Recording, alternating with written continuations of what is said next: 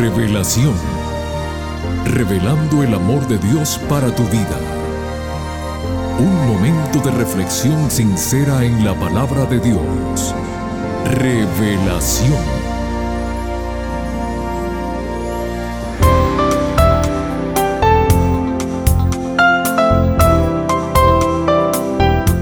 Muy bienvenidos querida familia del programa Revelación. Una vez más con ustedes su amigo Noé Álvarez para saludarlos y juntos disfrutar de las enseñanzas bíblicas preparadas para el día de hoy. El famoso escritor, filántropo y productor cinematográfico norteamericano George Lucas en cierta oportunidad manifestó que nunca tuvo el deseo de ser famoso. Él fue el productor de las famosas películas Star Wars e Indiana Jones, a su vez, nos dejó la siguiente frase célebre que dice así, Todo el mundo tiene talento, es solo cuestión de moverse para descubrirlo.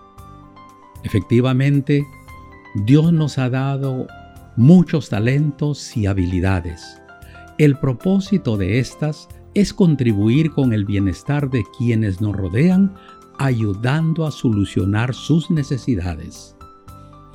Hechos 20:35 dice así, En todos he enseñado que, trabajando así, se debe ayudar a los necesitados y recordar las palabras del Señor Jesús que dijo, más bienaventurado es dar que recibir. Y ahora mis amigos, terminando con la serie Parábolas de Gozo, el pastor Homero Salazar nos trae el último tema titulado el Hijo Pródigo parte 2. Pero antes, escuchemos la siguiente melodía musical.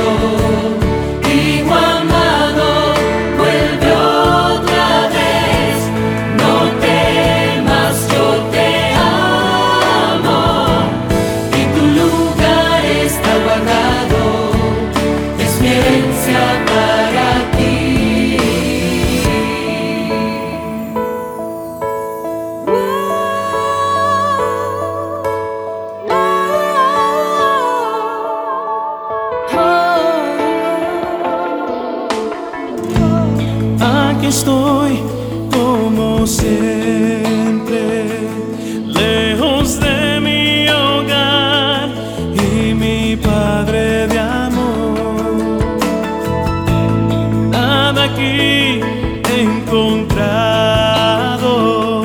solo desilusión y amargo desengaño.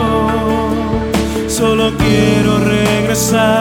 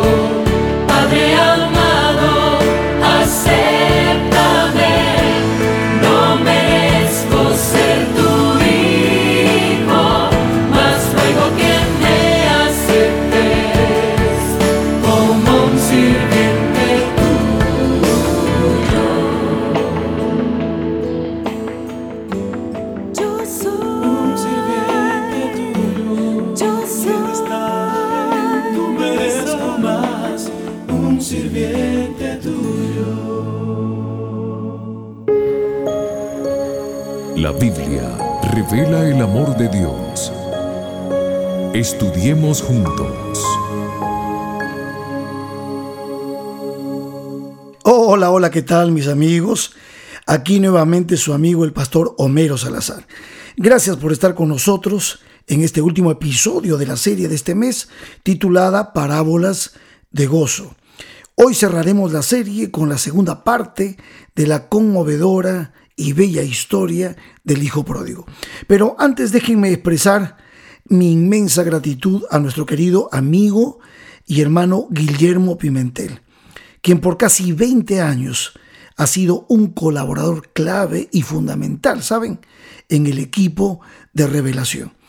Guillermo acompañó prácticamente desde el principio, desde los inicios del programa, a nuestro querido pastor Rolando de los Ríos, orador y pionero de revelación, y a quien tengo el privilegio, pues, de reemplazar desde enero del año 2019. Saben, Guillermo no solamente ha sido el editor del programa, sino también el encargado de que el programa llegue a diversas emisoras en todo el continente americano y últimamente pues a través de las plataformas de podcast y redes sociales. Querido Guillermo, gracias por tu dedicación, por tu pasión, por el amor por la evangelización radial y digital. Y de corazón te deseamos grandes bendiciones de Dios en esta nueva etapa de tu vida. Amén, amigo. Amén. Dicho esto, mis queridos amigos, ahora sí vamos a abrir nuestras Biblias en Lucas el capítulo 15, los versos 25 al 32. Dice así esta segunda parte de la historia del Hijo Pródigo. Y su hijo mayor estaba en el campo, y cuando vino y llegó cerca de la casa, oyó la música y las danzas, y llamando a uno de los criados, le preguntó, ¿qué era aquello? Y él dijo, tu hermano ha venido y tu padre ha hecho matar el becerro gordo por haberle recibido bueno y sano. Entonces se enojó y no quería entrar. Salió por lo tanto su padre y le rogaba que entrase. Mas él respondiendo dijo al padre, He aquí tantos años te sirvo, no habiéndote desobedecido jamás y nunca me has dado ni un cabrito para gozarme con mis amigos. Pero cuando vino este tu hijo que ha consumido tus bienes con rameras, has hecho matar para él el becerro gordo. Él entonces le dijo, el padre le dijo, Hijo, tú siempre estás conmigo y todas mis cosas son tuyas. Mas era necesario hacer fiesta y regocijarnos porque este tu hermano era muerto y ha revivido, se había perdido y es hallado. Bueno, desglosemos todo esto. Si ustedes se dieron cuenta, antes de este momento en la parábola no hay ninguna nota discordante que rompa la armonía de la escena maravillosa de gozo que se ha expresado, el encuentro del hijo con su padre y todo lo que ustedes ya oyeron en el episodio pasado. Pero ahora miren, Cristo introduce otro elemento. Entra en escena el hermano mayor, ese hermano responsable que no tiene ni una pizca de delincuente ni de borracho como su hermano. Pero de pronto, en la música de la fiesta, se introduce ese sonido disonante de la cólera a causa de la fiesta, y él no quiere participar. Es imposible no imaginar que al llegar a este punto en la narración del relato, los fariseos y los maestros de la ley se veían a sí mismos retratados en el papel justamente de este hermano mayor, pero aún están sordos al hecho de que su personaje es trágico. Sus oídos solamente están oyendo la indignación justificada de este hermano mayor pero no están oyendo el clamor doliente del Padre que le suplica. Dice la palabra de Dios que cuando el pródigo llegó al hogar, el hijo mayor estaba en el campo. Y claro, cuando él escucha el ruido, cuando él escucha la fiesta y le pregunta al criado qué estaba pasando, el criado trató de resumir en sus pocas palabras, no tal vez con la emoción del padre, pero le dijo que ha venido tu hermano, tu padre ha hecho matar el becerro gordo por haberle recibido bueno y sano. Sin embargo, la reacción del hermano mayor no fue buena para nada. Al contrario, lo considera como un insulto. Sus celos se excitan. Por eso dice el verso 28 que se enojó y no quería entrar. ¿Qué sabía él de los sufrimientos del padre? ¿Qué sabía él de todos los desvelos de su papá, de todas las ansiedades que su viejito experimentó por la ausencia de su hijo? Pero el amor del padre siempre será incomprendido. Y dice la parábola que el padre sale y le ruega que entre, le suplica que entre. Miren, cuando el padre sale para invitarlo a entrar, se revelan ahora sí claramente el orgullo, la malignidad de la naturaleza de este hijo mayor. Porque fíjense, ¿cómo le recrimina? Estamos hablando del verso 29 y 30. Esto es lo que dice el muchacho. Mas él, respondiendo, dijo al padre, He aquí tantos años te sirvo. Aquí tiene la contabilidad de los años. No habiéndote desobedecido jamás. Y nunca me has dado ni un cabrito para gozarme con mis amigos. Pero cuando vino este tu hijo, que ha consumido tus bienes con rameras, has hecho matar para él el becerro gordo. ¡Wow! Miren, aquí el, oh, el muchacho está presentando su vida en la casa de su padre como una rutina de servicio no recompensado. Y en contraste coloca el favor que el padre le está haciendo ahora a su hermano, el pródigo, el malgastador, ese borracho que se acostó con rameras y todo lo demás. Hasta este punto yo creo que los fariseos están diciendo, es justo lo que está reclamando, perfectamente justo. Pero no saben los fariseos que el mensaje va a llegar profundo. Porque fíjense, que este hijo mayor que está representando a los fariseos, en vez de haber hallado gozo viviendo en la presencia de su padre, su mente siempre estaba descansando en el provecho que le sacaría a la vida de manera prudente, obediente, aunque por dentro a regañadientes hacia las cosas. Por eso las palabras del hijo mayor lo que estaban revelando no eran el gozo sincero, y el amor profundo que él podría sentir por su padre, sino simplemente porque estaba esperando los beneficios de lo que significaba disfrutar de la herencia por su buena conducta. Y por eso se siente agraviado, por eso siente rencor por el favor que su padre estaba mostrando por su hermano. Y así demuestra claramente que si él hubiese estado en lugar de su padre, él no habría recibido a su hermano, ni siquiera lo reconocería como su hermano, porque ustedes ven en el diálogo, él le dice, y este tu hijo. Pero a pesar de todo, el padre habla con él y le dice, esto en el verso 31, Hijo mío, Tú siempre estás conmigo y todo lo que tengo es tuyo. En otras palabras, el padre le dijo, a través de todos estos años de la vida perdida de tu hermano, ¿no has tenido el privilegio de gozar de mi compañía? Y ese es el punto.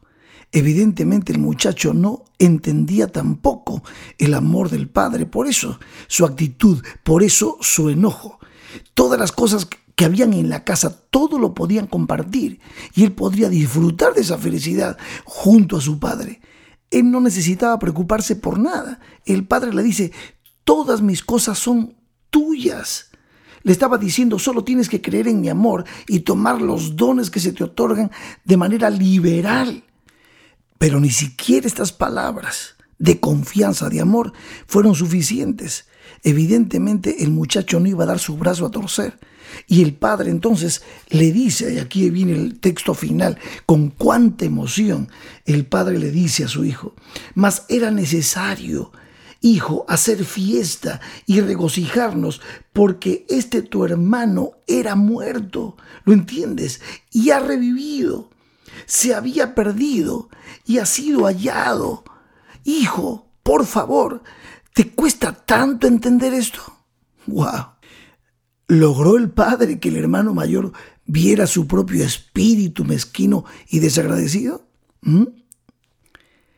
Llegó el hermano mayor a entender que aunque su hermano menor había obrado mal, todavía era su hermano. ¿Se arrepintió el hermano mayor de sus celos y de la dureza de su corazón? ¿Qué opinan ustedes? No lo sabemos, porque Cristo guardó silencio. ¿Y por qué Cristo guardó silencio?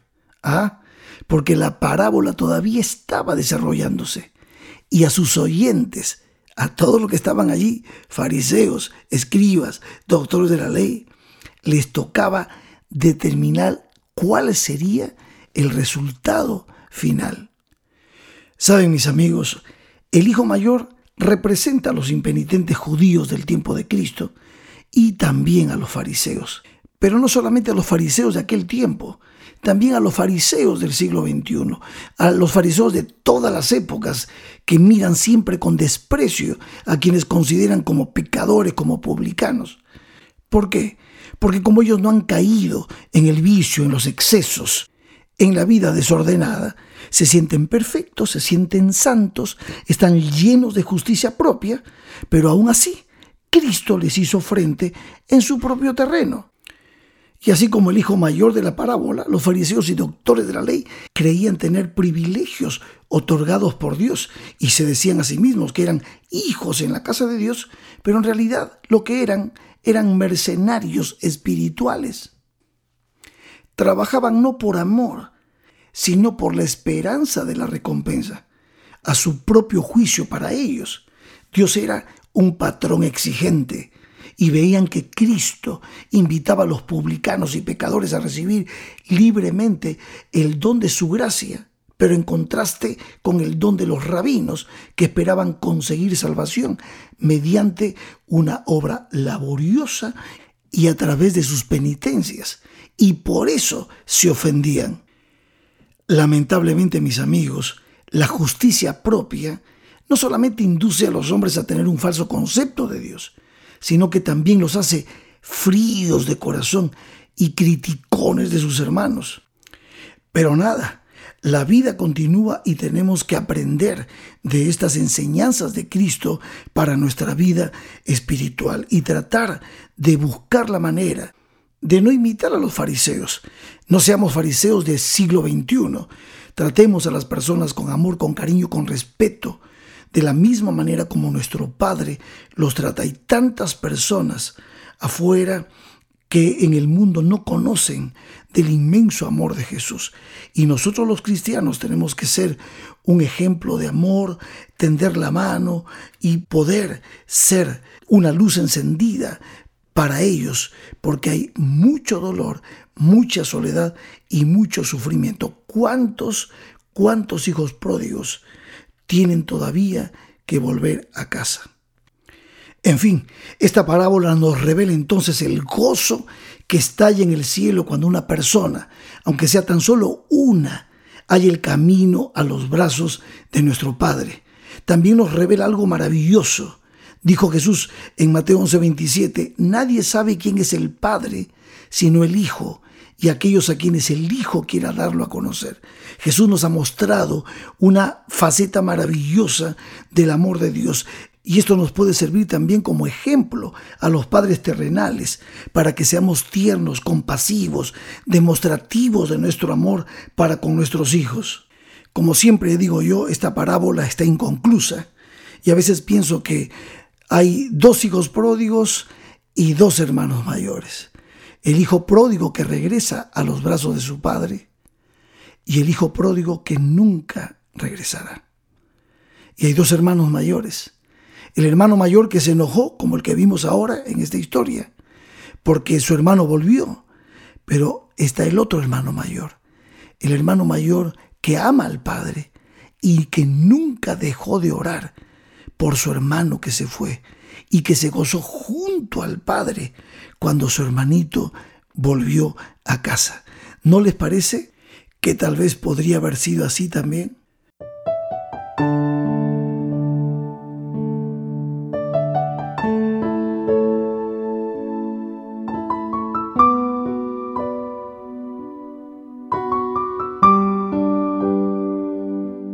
Pero bueno, mis amigos, debemos ir cerrando esta serie.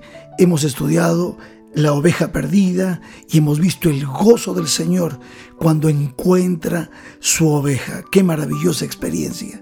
Hemos estudiado también la moneda perdida, la dracma perdida y cómo con tanta agilidad y con tanta delicadeza y detalle aquella mujer buscó la moneda que se le había perdido. La Biblia dice que ella fue diligente y hubo gozo y fiesta cuando encontró la dragma perdida. Y ahora, con la parábola del Hijo Pródigo, hemos llegado más cerca del corazón de nuestro Padre. Dios nos ama, Dios te ama.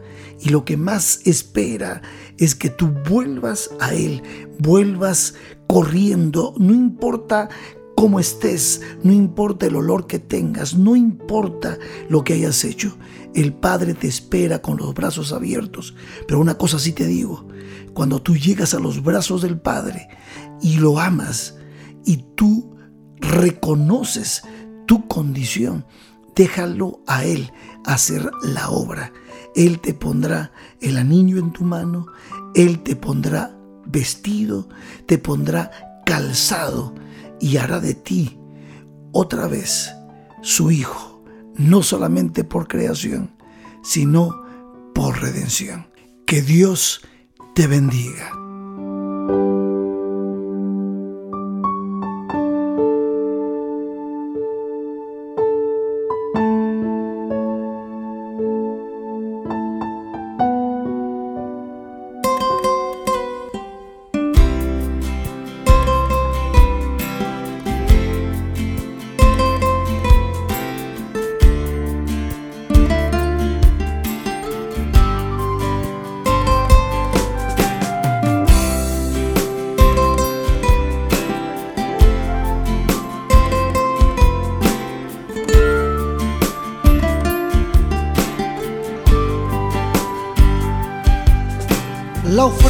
De tu amor no la merezco. Estoy postrado aquí, tal como soy. Quiero mi alma derramar para sentir tu paz. Confieso que sin ti me fue muy yo siempre supe que tú eres Dios bueno. No sé por qué me fui y te dejé.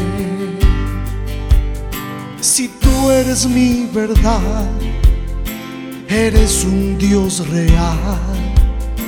Perdóname Jesús por mi maldad. Toma mi corazón haz lo tuyo, Señor. Mi alma no puede más, tú la puedes sanar. Eres bueno, Jesús, tú eres paz y eres luz. Hoy me rindo a tus pies, solo aquí quiero estar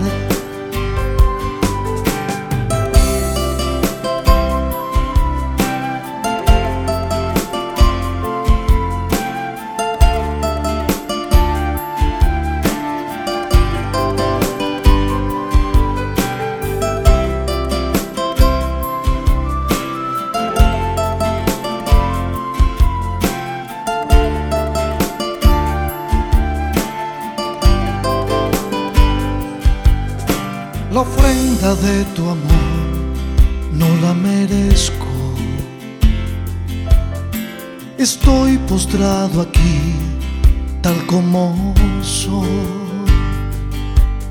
Quiero mi alma derramar para sentir tu paz. Confieso que sin ti me fue muy Yo siempre supe que tú eres Dios bueno. No sé por qué me fui y te dejé. Si tú eres mi verdad, eres un Dios real. Perdóname Jesús por mi maldad. Toma mi corazón, hazlo tuyo Señor. Mi alma no puede más, tú la puedes sanar. Eres bueno Jesús, tú eres paz y eres luz. Hoy me rindo a tus pies solo aquí quiero estar. Toma mi corazón, hazlo tuyo, Señor. Mi alma no puede más, tú la puedes sanar. Eres bueno, Jesús, tú eres paz y eres luz. Hoy me rindo a tus pies solo aquí quiero estar. Solo aquí quiero. Gracias, Pastor Homero Salazar, por la serie Parábolas de Gozo que nos trajo estas últimas semanas. A través de ellas hemos comprendido mejor el amor de Dios. Para la próxima semana, queridos amigos, el título del tema que nos trae el Pastor Salazar es Nos guía a la verdad, primer tema de la nueva serie La obra del Espíritu Santo. Aquí los esperamos a todos. Por favor, no falten. Que Dios te bendiga. Te invitamos a conectarte con nosotros en nuestro próximo episodio de Revelación este programa llega como cortesía de tus amigos los adventistas del séptimo día.